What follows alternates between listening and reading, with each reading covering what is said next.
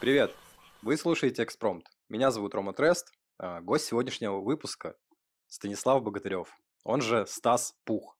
Артист из города Москва, феерично владеющий ритмом. Салют, Стас, как ты?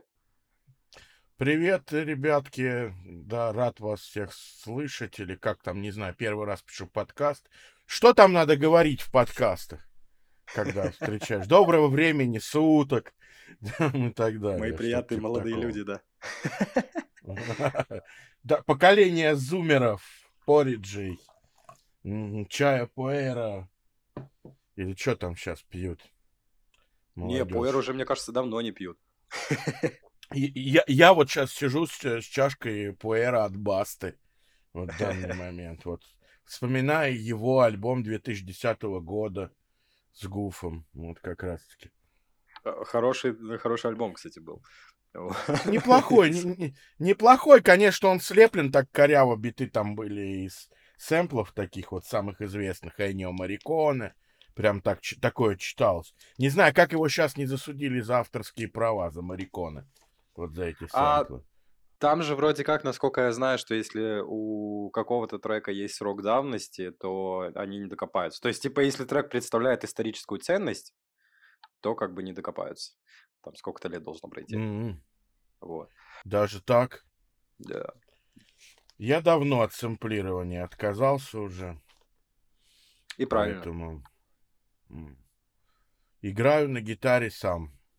Это, это здорово, это вообще кайф. Вот. Слушай, Стас, как там у вас погода-то? Ты же в Москве сейчас находишься? А ты не в Москве разве, нет? Не, я в Питере. А, в Питере? Ой, Питер холодный даже о, летом.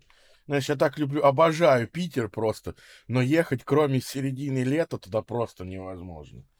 О, У меня, у нас холодновато, противно, промозгло. Вот. По настроение, как будто бы тебе пыльным мешком ударили по башке. Типичная Москва. Я жил в Москве 7 лет, на самом деле. Ну, Серый. се- такое, да. Осень. Осень всегда серая. Везде. Да, хотя и родился осенью, но то все равно, все равно как бы не люблю ничего, кроме лета. Депрессивный такой, типа, момент э, осенний. Я с кем не списываюсь, с кем не общаюсь в последнее время. Все в какой-то депрессии, в какой-то... Я думаю, ой, ребята, блин. Понимаю вас. Осень. Вот. Ну, не знаю, как там в Питере, может быть, повеселее, пошел в ресторан там, да, и, и повеселее стало, или как-то, или что. А мне даже вот не хочется никуда выходить из дома. Мне тоже. Такая же хрень, типа, я вот, я сижу дома и такой думаю, блин, не. Вот у меня есть периоды лично осень-зима, я сижу дома и максимально продуктивно просто работаю. Летом я себя, допустим, очень сильно виню и корю за то, что я чем-то занимаюсь, кроме гулянок. Вот. Не знаю, один ли я такой?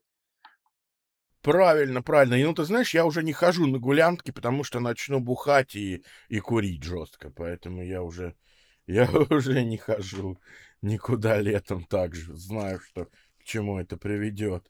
Ничего не запишу, ни одного трека. Слушай, по поводу треков, кстати, ты ну, достаточно давно, ты уже такой, а, скажем так, пожилой рэпер, да, типа. А, Да, древний динозавр. Да, да, вот, э, так, так оно и есть. С чего путь твой начался, собственно? Прям с самого начала. Да. Прям вот с самого-самого начала. Ну, вначале Господь создал небо и землю. Вот, а потом я... Ну, мне хотелось девчонок, я был всегда толстый чел, которого никто не любил. Мне хотелось девчонок, со спортом не выходило. Я стал учить Соя Летова на гитаре. Пел песни, выучил достаточно давно. Меня приглашали везде поиграть, хоть как-то был нужен кому-то в 90-е. Вот с этого и началось все. Рэп тогда ненавидел, вот этот теперешний Децл, этот шеф. Это какой же мне казалось безвкусица и все. Вот. Друзья фанатели от Михея. Ну, по-моему, у него только одна песня, да, нормальная. Так, Царство Небесное Михею. Вот. Поддерживаю. Ненавидел рэп вот этот вот, Децела. Это. Сейчас, знаете, пишусь на студии, смотрю, тоже взрослый мужик 88-го года, Вадим Валюм, который писал там, ну, на студии со мной работал. Да, он мне говорит, ой, я в детстве слушал Децела. Я думаю, ну чего? Ну как вообще такое можно вообще слушать? Ну, это продюсерский проект же был фактически. Ну, Децл, Тимати. Ну, да. Ну, Тимати еще ничего. Какой-то. Более-менее. Ну, насколько я помню, история же там была такая, что Тимати был фронтменом, а Децл был там на подпевке. Или на... Нет, Децл был фронтменом, Тимати был на подпевке, а потом да, да. все изменилось. Да, я помню, помню. Помню, я думаю, что это за обезьянка бегала, мы все говорили. Мы тогда пошли на какой-то... А, нельзя, наверное, да, говорить что-то такое? Да не, почему можно? У нас тут свобода выражения. У нас же ВК, это, это в Твиче, я очень часто смотрю Твич, там вот, не дай бог, ты что-то вот... Там такой, он такой нацистский Твич в этом плане. Не дай бог, какое-то слово пидорасы. на букву П. Да, да, да, вот это нельзя ни в коем случае. Не дай бог ты сказал, все, у стримера паника, он потеет, все уже начинает изрыгать ненавистные какие-то драконьи на тебя огонь и банит тебя по-всякому. Ос- особенно, знаешь, кто такой банщик главный? Ресторатор. Ой, блядь, какой же он банщик, он за каждую херню банит просто. Вот, ему что-нибудь напишешь, Саня, о, привет, сегодня бухаешь, в бан пермачом летишь за это. Пиздец. Блин, не думал, что Саша такие мувы выкидывает. Я просто не следил за... Ты знаешь, э, я его смотрю на Твиче постоянно, у него очень интересный контент, он тоже кулинарией увлекается смотрит какие-то вещи. Он, конечно, либерал тот еще. Ненав... Ну ладно, это, это хрен с ним, его проблемы. А и еще я что-то ему общались нормально, в Телеграме созванивались. Я ему званый ужин свой кидал. А, и бац, я такой, суббота, он слушает новый трек Оксимирона, и, и он, он уже в говно. Видно, что на стриме сидит уже бухой в жопу. Просто я говорю, Саня, что бухаешь? И я лечу пермачом в бан. И все. Ну, не знаю, жопа сгорела, честно говоря. Несмотря на то, что мне не 16 лет, но жопа, но жопа пипец как сгорела у меня от этого. Как раз э, э я тебя хотел спросить про званый ужин. Как ты туда попал и зачем, Стас? А, ну, ты знаешь, я хорошо готовлю, хотя в этом проекте я приготовил просто ужасно. Ну, ввиду того, что это съемки, были первые съемки в кулинарном проекте, вот, и там, ты знаешь, на съемках все не так, как в жизни готовишь. Поэтому все будет пересолено, пережарено, перепарено, и вышло черти чего. Я даже в трех снялся проектах. Вот такой момент. Э, у меня там была девушка, режиссер знакомая. Слушай, ну, э, я насколько помню, э, ну, я, я вот среди своих знакомых, когда говорил, я говорю, вы, говорю, хоть помните кто-нибудь программу «Званый ужин», а людям, ну, плюс-минус моего возраста, и мне такие, какой званый ужин? Я говорю, что прикалываетесь, на РЕН-ТВ охеренная передача была. Для меня вот, насколько я помню, я запоминал какие-то вот а, фрик-моменты, да, типа, там их много было. То есть в любом случае на телек, что раньше, что сейчас, а, там, а, шли пиариться, да, так или иначе. И было очень много фриков, прям жестких, типа, прям, каких-нибудь там годов, которые там. А, а, а знаешь, какой фрик-момент у меня был, его все запомнили?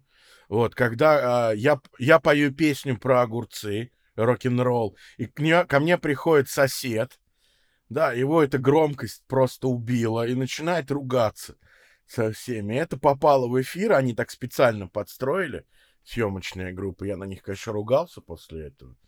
Вот. Это мем, конечно. Ну, было прикольно. Да, было, было забавно, я посмотрел. А, скажи мне, пожалуйста, почему на передаче ты а, решил не светить настоящее имя, а взял, собственно, псевдоним Сохи Шалейну? А смотри, а, это, в принципе, мое настоящее имя. Знаешь почему? Когда я поехал в Израиль, ну, я же наполовину еврей. Ну, как евреев наполовину не бывает. Либо ты еврей, либо не еврей. И ты знаешь, когда я репатриировался в 2009 году, у меня была абсолютно русская фамилия Богатырев и абсолютно такое русское имя Станислав. И женщина, которая говорит, ой, говорит, вам тяжело будет в Израиле. Я что-то похожее взял, знаешь, э, и записался себя в паспорте там, чтобы больше походить на э, израильтянина, но, но это меня не спасло. А, по поводу съемок, ты уже упомянул, а, собственно, ситуацию с соседями, да, и про, про песню с огурцы, с огурцами, и про, про огурцы, точнее, вот так вот будет да, более правильно. А, а как проходили са- сами съемки, как вот съемочный день проходит на званом ужине в целом? Да, отлично, отличный вопрос, сейчас расскажу. В общем-то, вначале составляется сценарий, что вы будете делать вы идете в магазин с ведущим, Саша или Гриша, вот оба ведущих, они идут с тобой в магазин, вы что-то покупаете, шутите, тра-ля-ля, ля-ля-ля, милуетесь, там катаетесь избито на этой тележке из магазина. Вот, потом приходите домой, готовите так более-менее, более-менее реально. А потом приходят э, ребята и э, едят, шутят, пьют, ну, все, что вы видите. А потом ты даешь закадровые оценки кому-то, хорошие или плохие. Но я решил, что буду, что раз уж люди согласились прийти, это уже большой, большой, большой э, им респект за то, что не побоялись обычные люди, не актеры. Вот, и поэтому решил, что все равно буду всем 100 баллов ставить. Кроме одной даме, когда меня вынудили ей поставить плохую оценку. Хотя мне ее жалко было. Она всех срала. Это же э, есть у женщин такой прикол. Да, будем объективными. Я просто к тому, что мужчины в любом случае гораздо лучше готовят. Я не знаю, вот все, что приготовили мужчины, и все, что там готовят женщины, да, ну, кроме, наверное, там мамы и жены, э, остальные женщины для меня невкусно готовят. Вот. Как-то так. Ты знаешь, но есть один большой минус в этом. От мужиков всегда остается больше грязи. И убирают это женщины. Вот это, за ну, что да. им респект. А когда, дев... а когда девчонки готовят, они готовят невкусно, потому что, что с расчете потом, что им убирать и мыть придется. Моя жена вообще котлеты с борщом э, разогревает. Она берет борщ и туда кладет котлеты. И получается и котлеты разогретые, и борщ одновременно. Кайф, кайф. Вот это вкуснятина, вот это я понимаю. Чтобы лишнюю сковородку не расходовать и не мыть потом. А. Слушай, здорово. Ну, давай чуть-чуть к музыке плавно еще перетечем. Точнее, уже. А, расскажи вот о самом первом опыте записи материала. Вот когда ты подошел к микрофону и, собственно, какие были ощущения у тебя после первой записи трека, когда уже, у тебя он уже был там, готов, ты его уже слушаешь, такой, вау, это я. Слушай, а мне рассказать о записи, когда я с группой, когда мы New Metal играли? Рубили. Про это или О, именно про нифига свой себе. А давай про это. А давай про это. Про New Metal как раз-таки. Нифига себе. Тогда была очень популярна группа AFK. Это был очень... Помнишь, да, таких ребят AFK? Нет? Нет, Паша честно, Филипенко. Нет. Вот. Это была первая крутая спонсированная MTV. Тут и Ларсон. Друзья Тут и Ларсон были группа AFK.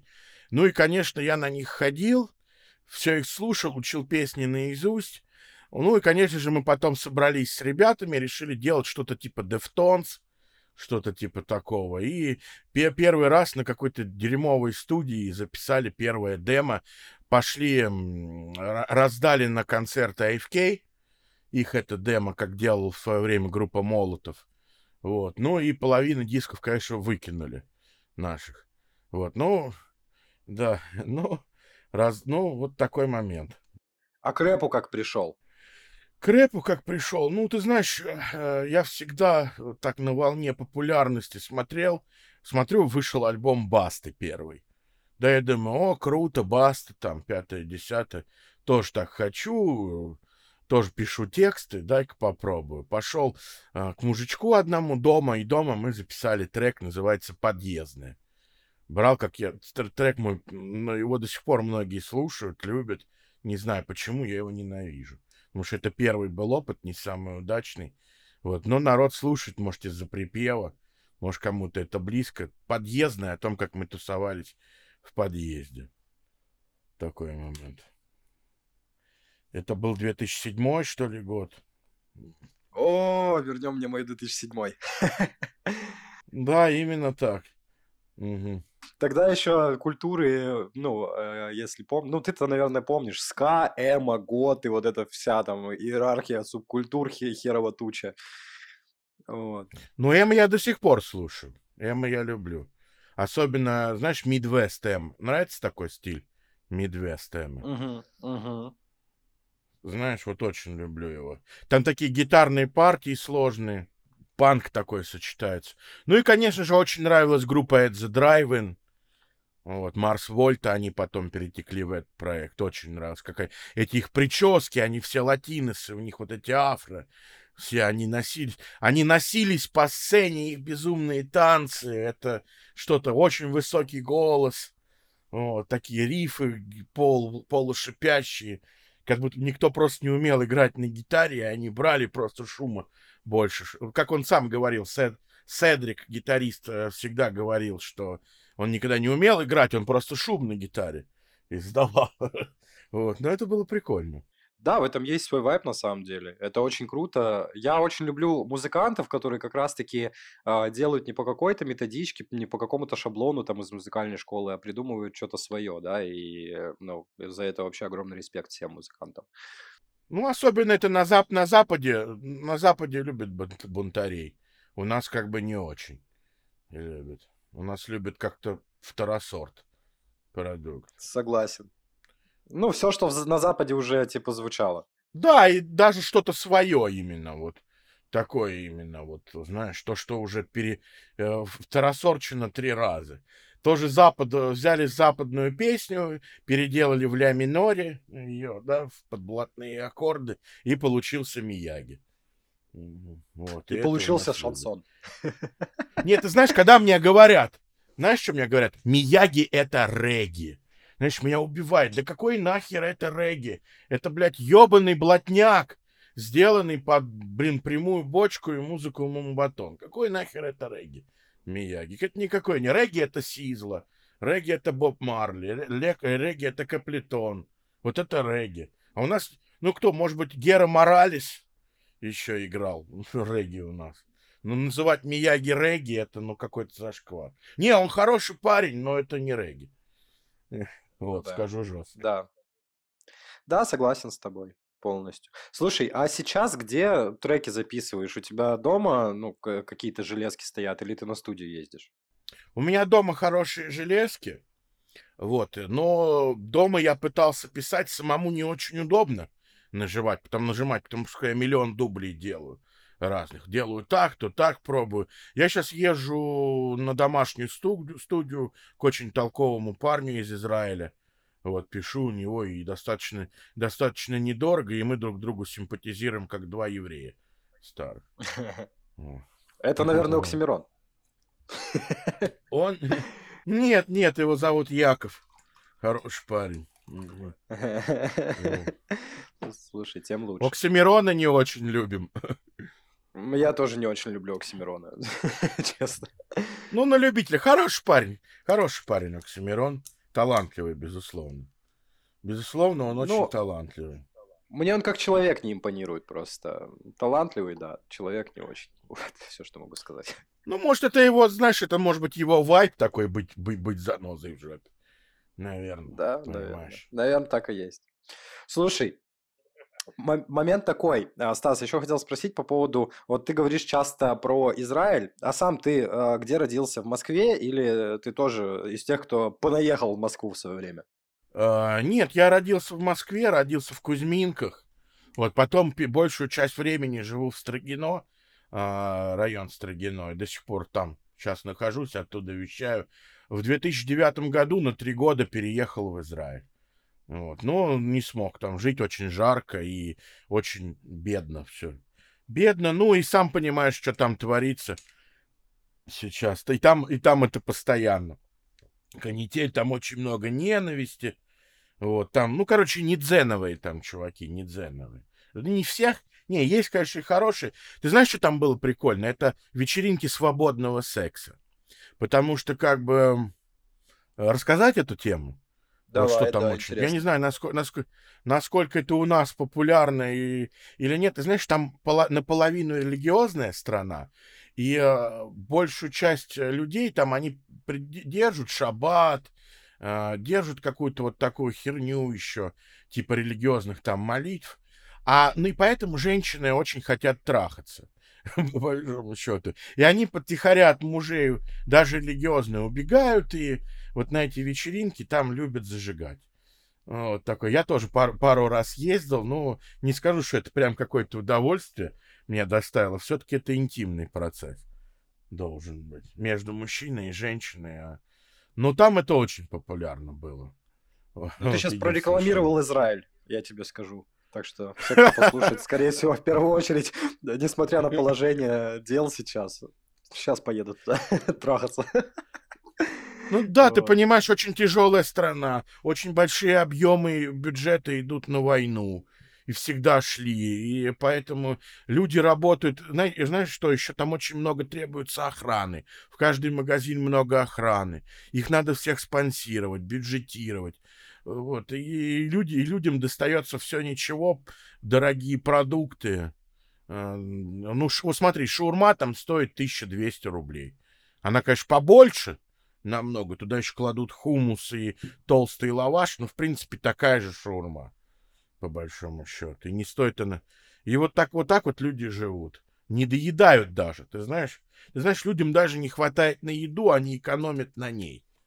И все, даже вот такое, такое присутствует. Здесь, здесь в Москве я никогда вот такого не встречал, чтобы люди экономили на еде. А там Это такое же... присутствует, к, сож... к сожалению. На воде, понимаешь? Э, ты понимаешь, люди экономят на воде. Вот для меня мыться каждый день нормально. А для них только раз в неделю, потому что дороговизна воды. И когда мы с девушкой пошли заниматься сексом, сексом, я, конечно же, первым делом иду в душ. Да, и она такая, а зачем идти в душ? Ты что, грязный? Я моюсь только вот это. Я говорю, слушай, ну мы в гостинице, тут и так все халявно, иди мойся. Для ее это так-то удивило. Поэтому мне не очень-то в этом понравились в плане девушки. Не все. Я не говорю за всех, я говорю по своем опыте. Ага. Вот. Лично. Ну, жесть, слушай, полная жесть. Ну, смотри, а, ты побывал в Израиле, но э, хотел бы задать вопрос а, такой. Как бы ты мог охарактеризовать вот так вот э, Москву, собственно, в которой родился? И какой ты ее... Какой она тебе запомнится, вот, типа, и запомнилась в целом до сегодняшнего дня? Помнишь, в конце «Матрицы» был такой город машин? У меня даже трек есть с Дианой. Э, называется город машин. Вот такой вот город, где все крутится, вертится, где пасмурно и серо, где темно и, и некрасиво. Ну, только летом какой-то такой миг, когда наступает хорошая погода, и в парке где-то можно погулять. А так в основном это вот город из матрицы, город машин. Факт. Именно. Факт, согласен. Угу. Питер в этом плане красивее, хотя там пробки большие. Да, Тут хуже гораздо по, ну, с точки зрения вождения, я тоже заметил. То есть в Москве более вежливо водят, что ли, ну, на дорогах более вежливые водители. В Питере более культурные люди, и в целом мне больше нравится вайп Питера. Э, ну, ты тут заходишь в магазин, там, здравствуйте, до свидания, спасибо, пожалуйста, как бы. В Москве, э, ну, я жил 7 лет, и я этого не замечал. То есть я когда там продавщица, да, там, говорил спасибо большое, там, ну, сигареты условно зашел купить, типа, пачку там таких-то сигарет мне дают, и такой, все, спасибо большое, до свидания. На меня вот так вот смотрят, типа, мне спасибо только что сказали, типа, я такой, блядь, а что, тут не принято? вот. Как-то люди там больше, ну, Странно. ну, на, на мой взгляд. Да, ну вот Странно. такой вот ну, вайб. Ну, согласен. Ну, просто в Москве камеры повсюду, поэтому люди и боятся нарушать. А так бы ездили еще хуже. Не будь камер. Да, да, скорее всего.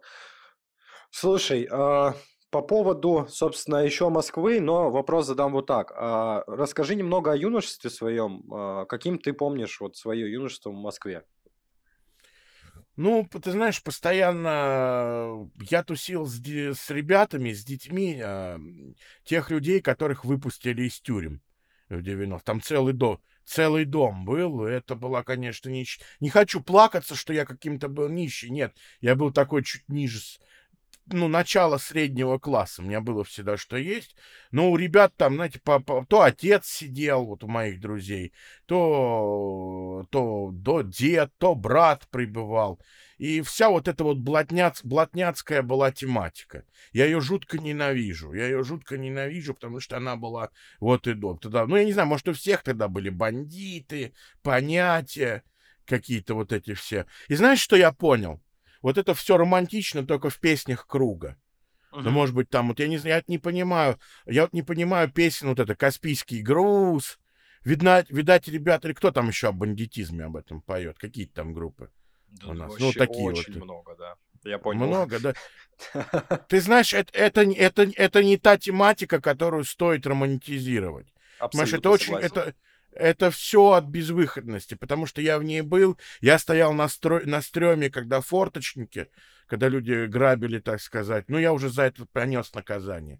То есть, как бы это, э, стоял на стреме, я занимался разбоем, все это. У меня, ну, как бы, у меня не было, по малолетке не было судимости, потому что какие-то, я, мне, как бы, пожурили пальчиком меня правоохранительные органы. Но вернуться вот а, какое-то время, проведенное в СИЗО, это, знаешь, ну, небольшое. Ты знаешь, правильно, вот Хован, Хованский говорил все верно. Там такой адский страх в тебя поселяется, адский, что тебе не хочется про это ни песен писать. Я не понимаю, вот люди, которые там Трутень, Трутень, Каспийский груз, они просто никогда не сидели, они не знают, что это. Геопика, Геопика, они вообще не знают, о чем они поют. Я честно скажу. Потому что они с этим не сталкивались. А я не говорю, что я какой-то крутой, этим нельзя вообще хвалиться. И мой дядя, как бы он, ты знаешь, э, мой дядя Гарик Махачкала, это вор в законе известный. Я не скажу, что я горжусь вообще, что я какими-то там... Единственное, что мне его фамилия помогала э, каких-то избежать некоторых проблем в СИЗО или где-то еще с какими-то. Поэтому эта тема я не люблю, она пытаюсь от нее больше как бы отскочить. И писать про это песни, ну, такое себе. Поэтому никогда не пишу. Были заказы, были заказы, вот ты же, говорит, ты в теме, ты знаешь, я кучу книг прочитал про эти понятия, там, про то, как сидеть, как в хату заходить, но нет, нет, это не моя тема. И вот. правильно. Поэтому, это правильно. Поэтому кто про это пишет, просто не знает, что, что это такое на самом деле. Да, да, да. Я с тобой согласен. Это, ну, я просто тоже никогда не понимал вот этой приблотненной музыки. Особенно, ну, ну, есть как бы шансон, да, есть своя стезя, где они там блатную романтику исполняют. А рэперов, которые исполняют такую дичь, да, скажем так, я никогда не понимал и не котировал. Я думаю, ребят, ну вы серьезно, вы романтизируете тюремную жизнь, то есть фактически у вас есть аудитория, которая вас слушает, и, ну, есть же неадекватные там парни, девочки, там в небольших городах, да, у, у, которые э, менее быстро развиваются, чем там ребята из Питера или Москвы. И, соответственно, они воспринимают это, что типа, о, классно, типа, на зону попаду, попаду, буду вот крутым чуваком, типа, потому что кто-то в своих песнях об этом пел, ну, типа, странно. Вот. Слушай, а классно, ты классно заметил. Классно заметил. Ты знаешь, что я понимаю? Что э, вот все, кто этой тематики касается, они все очень нехорошие люди. Они, среди них нет хороших людей. Я понимаю, может, они пошли от, не, от безысходности какой-то. Может быть, ну, какие-то свои. А кто-то пошел, у них, у них просто очень нехорошие э, там моменты. Подставить. Вот это, это все там, я своего не сдал. Да они первые сдадут. Понимаете? Да, да. Они первые сдадут друг друга. Поэтому ходит такая тенденция, э, что первые сдадут это свои. Вот, поэтому... Так всегда, я просто с кем-то общался по поводу, ну, вот этих вот а, движух еще с трэпой, со всей вот этой вот, а, там, ну, питерской тусовкой. И самое смешное, что мне там и за Кизару много рассказывали, и за трэпу много рассказывали, ну, как бы их же окружение. А, и, ну, как бы, и ты сидишь и думаешь, и, и у меня есть кореш, который там в прошлой жизни тоже занимался там приблизительно теми же делами, что и Кизару и Трэпа. Ага. А, и он мне говорил, знаешь, вот типа, тут дело такое, что как бы тебе кто ни говорил, сдадут тебя, а что, что не сдадут тебя, типа, тебя сдадут первым. Да. Все, типа, как Конечно. Бы, поэтому даже не ввязывайся. Вот. Ну, ну как бы все равно с уважением, с уважением ко всем, да, скажем, но не про всех, опять же, да, Ром, не про всех же, да, да скажем, да, опять да. же, мало, мало ли я говорю, а вдруг кто-то из моих из моих друзей обидится на это, ну. Безусловно. Да, об этом поют кому, кто вообще не в теме и не знает, насколько сильный страх в СИЗО у тебя появляется. Вот Хованский прав. Хованский честно сказал, на стриме, что когда я сидел, мне даже дрочить. Он говорит, мне даже дрочить не хотелось. у меня все это время было отчаяние и дикий страх. Хованского обожаю. Прикольный парнишка. Он так потолстел после тюрьмы. Очень прям. Ну там, ну там ничего не ел, там ничего не ел, добрался до харчей, так сказать, до маминых или до кого-то. Ага. Я смотрю его еженедельные штуки. И как, ну, я прям смотрю, он прям такой большой дядька уже. Кабанистый пацан. Ну, такой же веселый. Угу. Несмотря ни на что. Да, хорошо. Да, у него проскальзывают. Я смотрю его стримы на Твиче, его сейчас забанили. Твич его забанил за пророссийскую позицию и антипалестинскую. А, а наоборот, за антиизраильскую. Он что-то там за Палестину впрягся, и его забанили. Твич очень жесткий в этом моменте. Да. Не демократичный. Да, да. Ну, вернее, демократ... демократичный только в, в тех моментах, которые выгодны Твичу. Да. И вот это раздражает. Ну, у них там свои правила, но как бы а куда деваться. Вот. Слушай, мы по поводу, а, собственно, тюремных рэперов поговорили. А, хотел узнать у тебя, ну, по поводу сегодняшнего, да, дня и актуальности жанров. Что тебя как артиста, собственно, вдохновляет двигаться в наше время и типа записывать еще музыку? Ну, ты, наверное, слышал, что в чартах происходит, это полный пиздец, скажем так. Вот. Ты знаешь, я так же, как и слушал э, металл, я его слушаю до сих пор. Трэп, я люблю трэп и люблю металл. И регги, ну и регги люблю, мне очень нравится. Ну, иностранные, наш, наши вообще не слушаю, честно говоря. Мне интересно. Хочу творить, наоборот, не слушая наши, чтобы не цеплять это в своих текстах, своих битах. Стараюсь как-то на Запад, ну, как и все, ориентироваться. Угу. Поэтому, может, не, не, не смотрю, что в чатах, честно говоря. Вот. Просвети, просвети как-нибудь, что там. Артик Асти, там вот эти вот Макан, еще кто-то. Я вот про вот этих вот Ну, это попса, это ж попса. Можно назвать это попсовой музыкой. Че, у них своя тематика. Угу, своя тема. Все, молодцы. Я что против не имею. Их, ну, ну, такое делать не буду никогда. И правильно, и я, и я тебя поддерживаю. Нужно заниматься тем, что именно вдохновляет. Вот. А кроме музла, чем занимаешься по жизни? Вот а, как человек. Кроме музла я работаю, преподаю ораторское искусство, параллельно еще. Так, очень много клиентов из богатых, так сказать, владельцев заводов, которым нужно выступать. Я их учу, как э, говорить, потому что сам учился на актера одно время. Вот. Ну и работаю на обычной заводской, так сказать, работе, инженером. Вот, поэтому... Так, подробности очень скучные. Да, работы. Ну, человеческая жизнь, как говорится. У каждого, за каждым музыкантом есть человеческая жизнь, и это здорово. Вот. А, слушай, а, еще по музлу вопросик такой. А, какими эпитетами ты мог бы охарактеризовать именно свое творчество? Свое творчество спонтанный, разноплановый, ну и, конечно же, гений и бог музыки, как Кенни Вест говорит.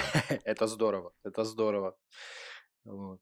А, слушай, а, и я у тебя заметил, вот на самом деле, тут я прям удивился, совместной работы с, ну, действительно с легендами, да, на мой взгляд. Это Негатив, Денис Райдер, Чипа Чип, Кажи Обойма, собственно, Какая работа, на а твой Денис, взгляд? Э, вот а из... Денис легенда разве?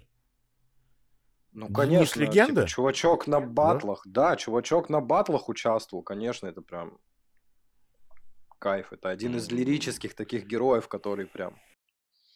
Ну, ты знаешь, я обычно не ходил на русский рэп, но с Володькой э, до сих пор общаемся, хорошо, все что-то пытаемся новое записать, никак не выходит, он очень привередливый к битам, к битам я ему ничего такого. Я тем более в рок стал больше двигаться, в какую-то гитару, ему это не очень нравится. Вот, э, мы познакомились на концерте, у него была подруга Наяда, вот, э, такая его московская подруга из Краснодара. Вот, она нас познакомила. Я ему преподнес бит вот этот вот с фортепиано, с таким, он говорит, о, классный бит, классный бит.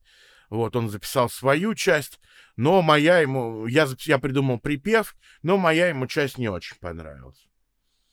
Конечно, куплеты. Я хотел как-то оригинально сделать, но в итоге надо было сделать все-таки по его. Он очень, очень доминирующий человек, авторитарный, который любит, когда именно по его идет. Ну что ж. Рад за него, что он сейчас в гонках участвует в Питере. Володька, очень сейчас мы сейчас на этой теме с ним. Спорим, что лучше, а что Мерседес или БМ. Он дрифтер. Дрифт. У него BMW есть для дрифта специально. И он, ты знаешь, очень неплохо на серьезном уровне профессиональном выступает уже. Представляешь? До сих пор, общ... до сих пор вот с ним общаемся. С Чипачипом мы познакомились благодаря Ахимасу. Ты же знаешь, Строгино, это вот э, легенды прожи здесь жили, вот этот северо-запад. Хорошовка, это все близко.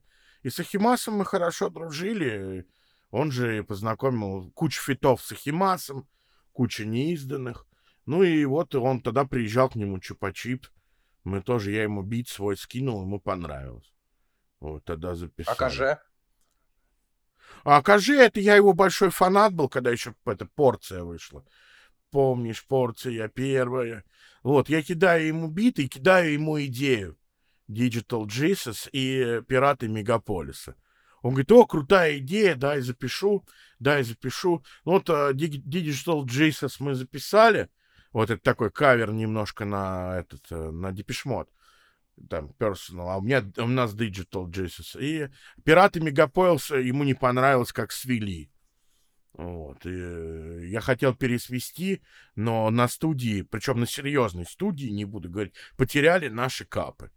И все. И его, и его, и мои, и он удалил. Он такой очень резкий человек. И он записал и удалил. И все. Я записал и удалил. У меня ни его кап, ни его, поэтому пересвести у нас не удалось. К сожалению. Ему Жаль. не понравилось, как свели. Угу. Понял. Слушай, а какая из всех фитовых работ, вот с э, вышеперечисленными, тебе самому больше всего нравится? Вот самая сильная, на твой взгляд, из всех этих работ? Мне, мне нравится индикатор потому что это полностью мною написан бит, припев мой. Вот. Э, мне она как-то импонирует, как именно как какое-то эпическое произведение. Э, и там а, ее наиграл серьезный пианист, выпускник эстрадно-джазового Гнесинки. Наиграл мне, а я уже добавил бас там и все остальное. Все, что нужно. Хорошо. А из всех вот ребят, опять же, вышеперечисленных, с кем сложнее всего было как-то работать, может быть, договариваться до записи. Ты знаешь, все хорошие, все, все великолепные. Ну вот Каже немножко забивает, забывает э, такой момент. Я ему там кидал деньги на запись, э, чтобы студию. Я ему ну, обещал оплатить студию. Куда-то не туда они дошли. У него какой-то немножко сырбор. Ну, он такой звездный. Питерский звездный такой рэпер. Но я не скажу, что он тяжелый, он очень талантливый и респект. Очень. За все. Согласен. Да, да, да. Огромный респект. Каже, Крипа, Крип. Да, да, да. Питерская, вот этот питерский такой рэп ближе, СНП. Там еще был Life. этот... Угу. Там еще был этот Серега легкий. Кто еще был? Артем Атом из этого. Из, э... Они снимали клипы Wonder Records. Много мне делали. Причем сами написали, о, классные песни, давай. То у меня была песня «Я любил Цоя и Брюса Ли». Они такие, о, о, давай, давай снимем в Питере куча мест Цоя. Есть, давай там прямо снимем. Они нашли двухэтажную квартиру. Клип можете посмотреть. Очень интересный. Серега и Артем вложили всю душу. Сняли вот эти места, где Цой работал в кочегарке. Я когда езжу в Питер, я всегда хожу по местам русского рока. Потому что в детстве эти все песни играл.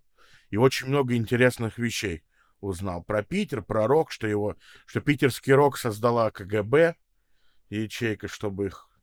Да, да, и куча там всяких дворов, где жил Цой, где Розенбаум жил. Круто. Круто. Слушай, я не знал, что КГБшники рок создали. Не, смотри, смотри. КГБшники, э, есть такая экскурсия, питерский рок, она так называется. И ведет очень прикольный мужичок, и начинается она у как раз у рок-клуба, где все были Гребень, э, где был аквариум, Алиса, кино, ДДТ. Они все тусовались в этом р-клубе, и, как выяснилось позже, КГБ специально, специально создал этот рок-клуб, чтобы они все были в одном месте, они могли ими следить и управлять то, что делают. У них там была пирожковая, пивная, «Жигули» назывался. Сейчас нет этой пивной. Единственное место, где был пивбар, единственное место, где были пирожки, которыми они закусывали из-под полы, из-под полы пили самогонку или водку. Очень чувствуешь вот эту питерскую питерскую сгонять, да, посмотри на экскурсию. Там прям именно атмосфера русского вот этого блатня, блатняцкого рока. Вот этого. Ни с чем, ни с чем не сравнимо. Это же был наш рок. Это же люди вообще не умели играть. Они же не могли... Сейчас... Это сейчас открыл YouTube, посмотрел, как песня играется.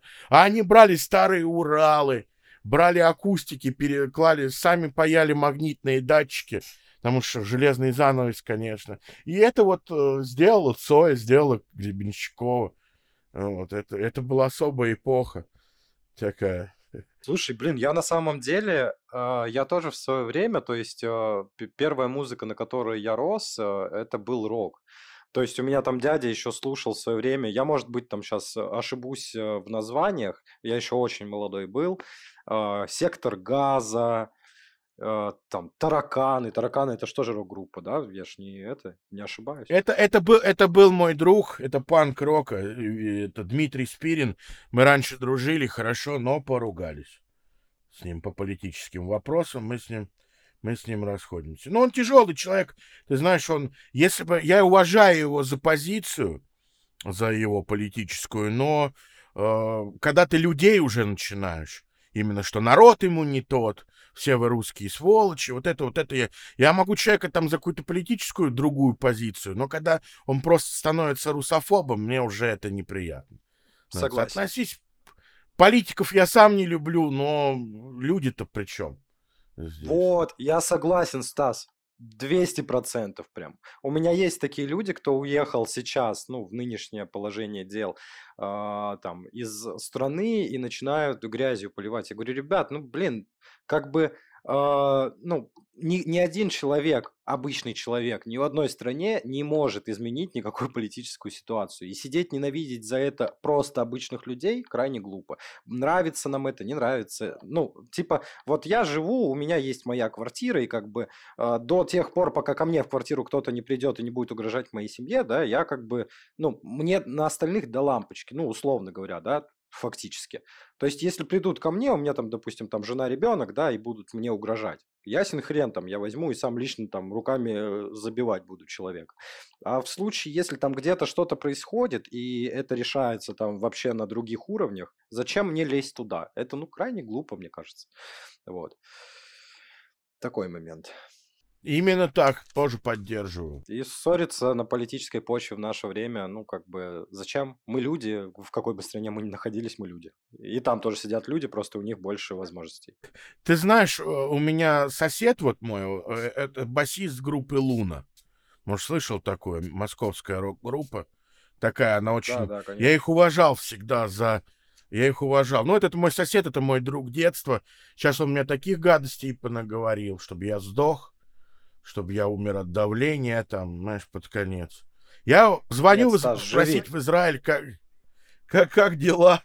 Ну, вот такой. Ты знаешь, ты знаешь, я бы, наверное, даже самому такому нацисту не пожелал бы смерти бы. Да, конечно. Это... А он вот ну, не буду говорить, что он плохой, наверное, у него есть причины. Он уехал от на одной войны, попал в другую войну, еще худшую, так сказать, где под замес все попадали, где маленькая территория где не скроешься уже от этого. В этом плане Израиль очень, очень жестокий, потому что находится... Я, я не могу, не могу, так сказать, э, их не понять. Они среди врагов окружены со всех сторон. Мы-то огромные, у нас доброта, вот это наша душевная, русская, все.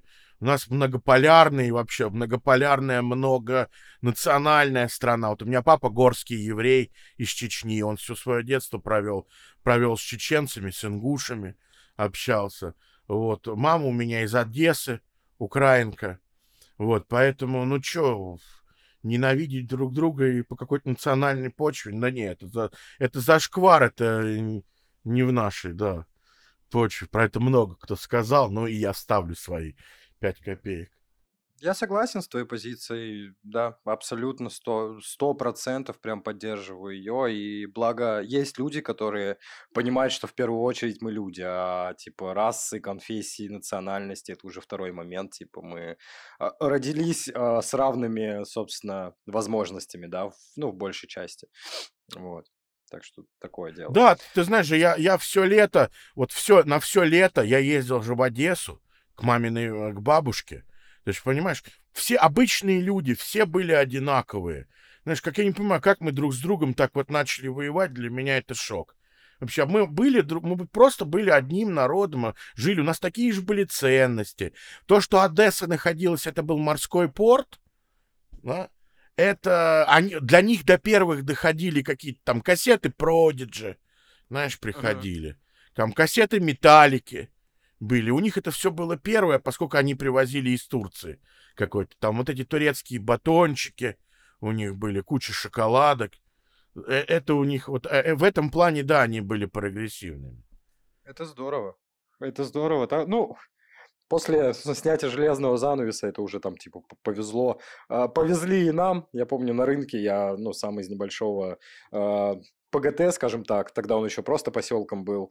Э, я помню, к нам на рынок привозили турецкие футболки, и все таки Турция, в турецкие футболки.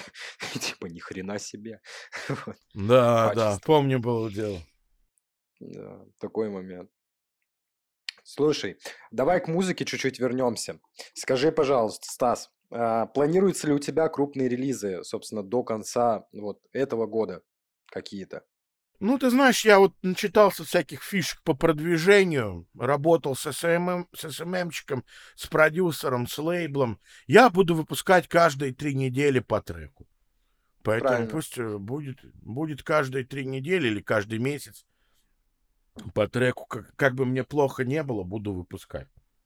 Правильно, это хорошая стратегия. Слушай, а из сольных работ, вот э, какая для тебя твой магнум опус? Чем больше всего гордишься? Последняя про свою машину, ML400, там и бит хороший, и, и текст да, такой автотюненный. Вот, по последнее, что мне понравилось. Как-то случайно играл на пианино, и случайно эту партию, она появилась экспромтом на пианино, и поэтому... Да, и уже вот эта партия как-то родилась вместе с Яковом. Мы сидели, он говорит, о, круто, давай писать. Думали, что бы нам такое записать. Он вот, думаю, всегда хотел про свою тачку. Всегда мечтал о Мерседесе. Вот, у меня он появился года полтора назад примерно. И я, о, класс, класс, и до сих пор он меня радует.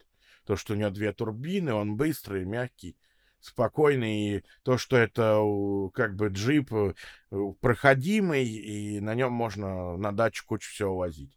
Я думаю, да-ка я напишу, как я в нем, типа, укуриваюсь. Ты, ты знаешь, прям как я послушал, и, и ты прям как села, только села больше Бэхи любил, а ты, получается, за Мерса больше. Ты знаешь, Бэхи тоже люблю. Я не говорю, что Бэхи плохие. Не-не. Бэхи тоже классные, но, но Бэхи лучше брать не джипом, а седаном. М5 вообще мощь. М5 бомба. Вот, наверное, даже про М5 я бы тоже бы что-то написал. Тоже неплохо. А Рик Росс пел про Porsche 911. Классно. Я думал, что он про взрывы поет в Нью-Йорке. 9.11. Да. Она, кажется, про Porsche пел. Я думал, Орик, думаю, Орик Росс, думаю, он, да, такую политическую тему. А на самом деле мне очень, очень нравится Рик Росс. Ой, какой его флоу бешеный. И он прям вот... Мощный. И он прям, да-да, разрывает до сих да. пор. Слушай, про трек а, хотел еще спросить. У тебя 18 октября, в твой день рождения, а, вышел трек 18 октября, собственно, да? А, для меня, ну, я его послушал несколько раз, и для меня он прозвучал как фристайл с какой-то такой толикой иронии, да, скажем так. Оно так и задумывалось. Ты знаешь, это я сидел в каком-то грузинском ресторане в Сочи, вот, и я услышал Шафутинского. 3 сентября, и что-то мне прям... Я там прям на салфетке написал этот текст. Вот. А потом уже, когда приехал, мне Яков показывает трек Ганны, ну, вот, такого рэпера американского. Говорит, вот Ганна крутой, вот смотри, у него джаз-гитара. Можешь так сыграть? Вот, а я, а я, я тоже взял эти джазовые аккорды, ну, по-другому сделал такую русскую гармонию. Ля минор, знаешь, вот это самая любимая гармония грустная. Ля минор, э, фа, потом ре минор и э, ми мажор. Вот это сделал, сделал ее на джазовых аккордах, и вот такой получился трек. Э, сделали максимум под Ганну. Потому что, я, потому что Яков его очень любит его. Ганна мощный. Он... Мощный. Ганна, да, да. Яков его любит. Угу. Слушай, такой вопрос. Да, сейчас немного про житейское. Не планируешь вообще из Москвы куда-то переезжать? Э, там, может быть, не в наше время, да, не сейчас, а в целом? Может, старость где-нибудь в Италии встретить? встретить? Знаешь, я бы хотел бы где тепло, да хотя бы в Краснодар бы переехать. Было бы неплохо. Знаешь, где потеплее, потому что уже кости, кости уже так побаливают от холода. Да. Ну, то, что да, уже такой артрит немножко появляется старческий. Ага. Я тебе скажу так. Я а, в Краснодаре был в 21 году зимой. А, там не было снега, но там настолько продирающий до костей холод, как в Питере как раз-таки. Я помню, я прилетел в Москву, есть снег, тепло, сухой климат. Ну да, в Краснодарском крае в этом плане, типа зимой, ну тоже так. По питерская какая-то погода в Краснодаре зимой из-за влажности. Вот. А я думал теплее. Ну, как бы, когда как, может, я попал на такой период, но в декабрь, я помню, я 25 декабря в Москву улетал как раз э, в 21 году. Это был пиздец. Я, я был в пуховике, я был в подштанниках в Краснодаре, да, казалось бы. Снега нет, ничего, ни снежинки не, это, не лежал. Но, блядь, так как меня там продрало, да, то тоже прям кости мерзли. Может быть, э, ветер, ветер с моря, может быть. Да, Поэтому. скорее всего. Ты знаешь, э, в этом плане, когда мы в восемнадцатом году ездили смотреть квартиру в Севастополе, вот такой момент, там какой-то киевский олигарх продавал, но он не может иметь ничего в Севастополе. Поэтому мы когда... И нам сказал риэлтор, честно, я вам скажу честно, зимой сюда лучше не приезжать. Здесь такой сильный ветрело в Севастополе, поэтому... Вот, поэтому Зимой туда лучше не ездить. В Севастополе да и, хо... да и летом холодновато. Ветра, штормы бывают. Да, да. Вот, Летом поэтому. везде, кстати, хорошо. Вот на самом деле, что Москва, что Питер, что любой там, а, ну, там, весь Краснодарский край. Вот. Ну, как бы зимы... Ну, тут, тут, наверное, больше, да, для переезда нужно ориентироваться по зиме, как бы, в любом регионе. Вот. Летом-то везде прав, хорошо. Ну тогда Майами остается только, или что? О, у меня есть знакомый из Майами. Переехал туда. А как его зовут? Плин Офишел, репер, который... Репер, рэпер. Ага. Вот. А я знаю только Тенгиза. Какого-то, по-моему, мне сводил какой-то трек. Тоже про Майами рассказывал. Ну, прикольно, да. Май... Майами, по-моему, очень жаркий летом.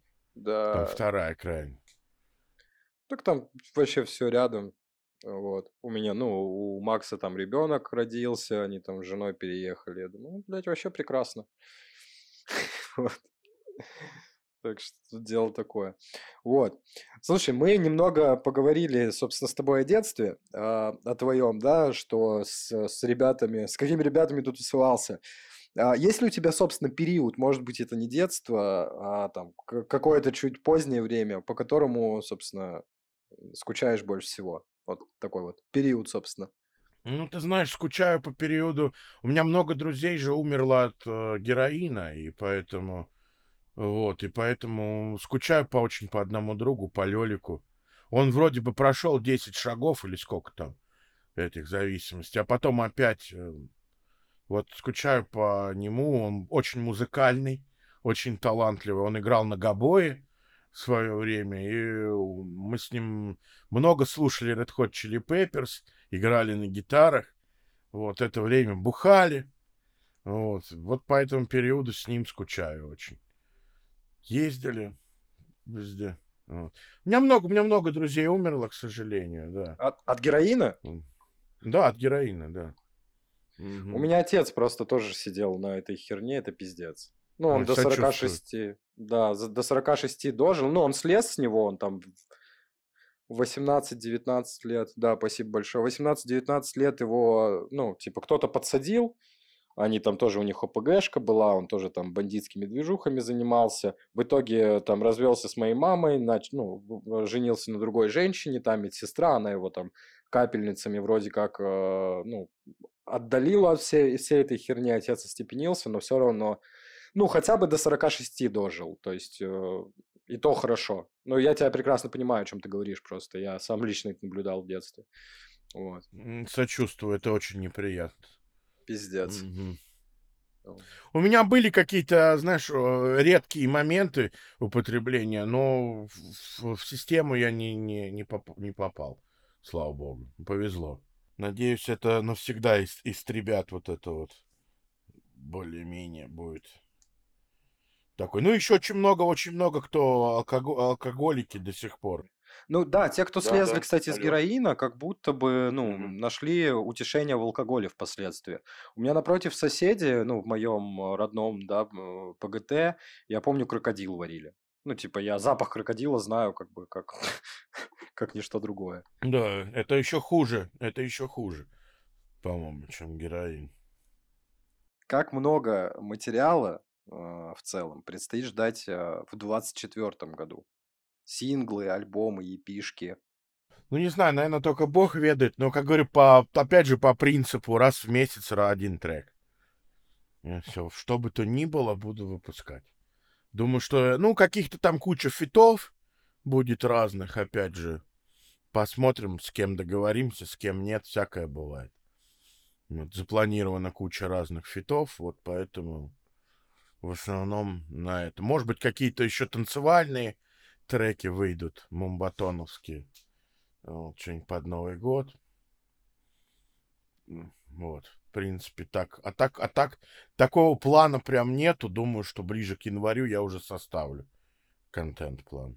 Слушай, ну, блин, это здорово. Ну, опять же, а, ты говорил, что посоветовались с а, ребятами, да, собственно, что каждые три недели, опять же, этот план прям надежный, собственно, действительно, да, как, как швейцарские часы, потому что конкуренция на рынке сейчас огромная, и ну, ну, чем больше делаешь, тем лучше. Ну, это, это не так много. Я помню, Ахимас строчил один в неделю трек, и то даже у него была такая политика. Но это уж, по-моему, зашкварно рядом. А раз в месяц это все об этом говорят. СММщики, продвигатели. Вот, соответственно. Думаю, что да. какие-то еще интервью тоже, надеюсь, чтобы хотя бы, знаешь, систематизировать э, свои мемуары, чтобы было что там сыну послушать. Вот мне больше ради этого, чтобы было кому-то презентовать что-то, знаешь, написать свою книгу. Потом, вот, ради этого нужны вот такие вещи. Классно. Типа подкастов и так далее. Это все очень важно, прежде всего для меня. Скажи, пожалуйста, вот такой момент. А, если у тебя, а, ну, у тебя достаточно насыщенная большая жизнь уже, да, за плечами, а, есть ли какая-нибудь веселая, запомнившаяся история, да, из твоей жизни, вот, которую ты здесь можешь рассказать, чтобы, да, как, как ты говоришь, сын мог послушать и как бы поугарать вот, с этой историей? Ты знаешь, было настолько много интересных историй. Наверное, это самое забавное, когда мы на спор решили залезть в клетку к горилле в Калининградском зоопарке. Вот это по пьяни. Это, конечно, был такой вот самый эпичный epic fail, который со мной произошел. Мы залезли реально в клетку, горили, нас выгнали. Оттуда нас э, вызвали полицию, мы заплатили штраф. Вот, и обещали больше никогда, никогда в клетку к никаким животным не залезать. Вот, был вот такой самый забавный, самый эпичный случай. Ну, всяких таких, э, всяких таких махачей было по поводу... Вот эта вот наша банда основная была Черкизова моя. И это Черкизова, это локомотив тоже такое, знаешь, 90-е, начало 2000-х. и э, постоянно были какие-то проекты с кем-то подраться с, торпед... с торпедонами.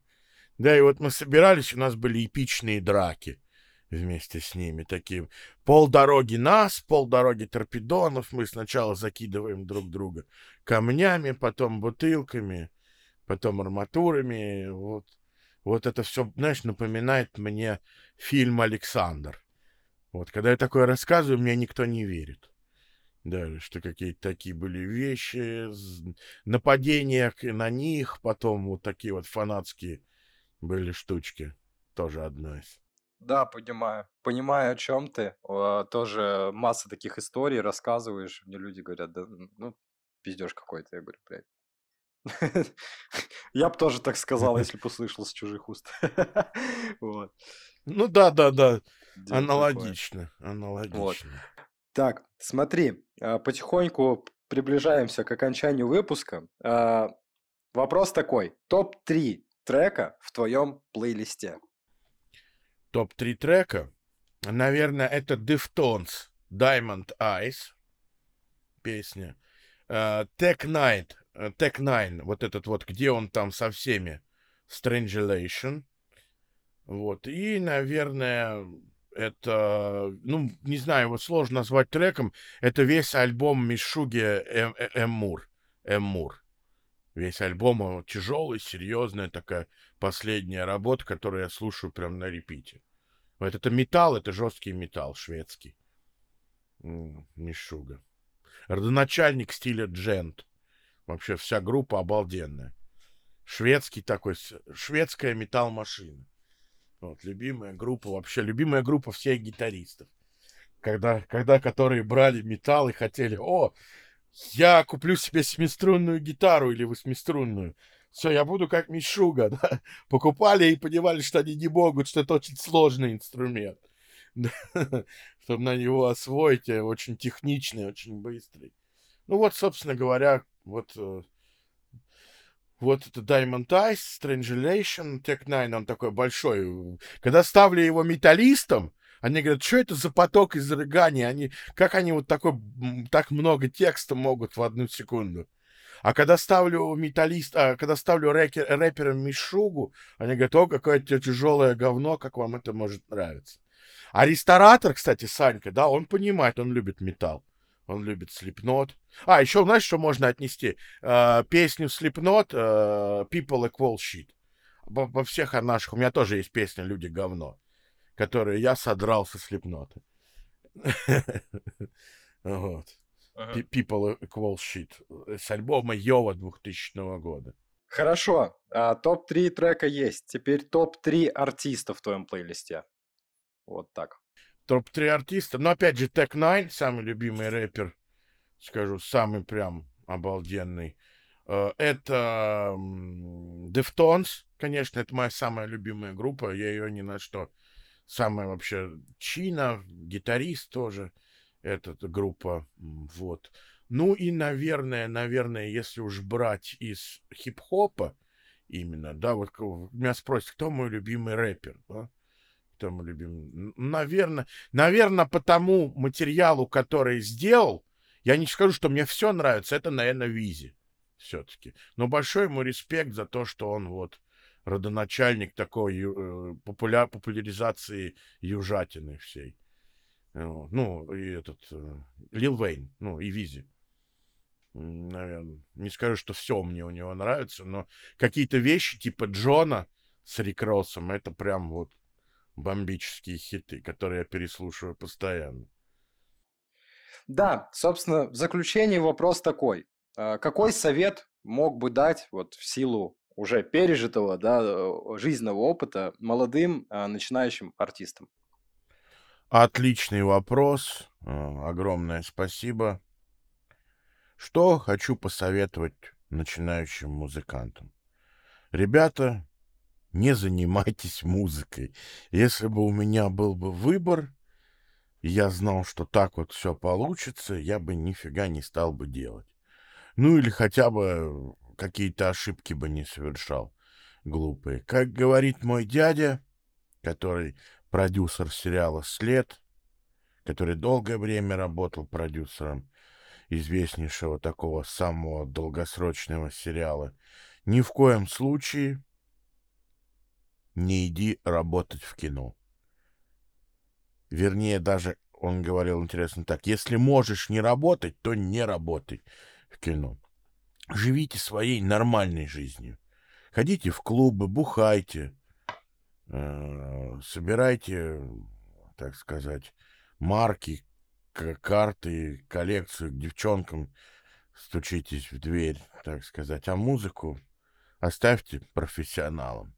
Ну или, не знаю, если у вас какой-то нереально крутой талант, что вряд ли, вы сами это понимаете, тогда стоит попробовать. Но и то талант плюс большие деньги плюс связи.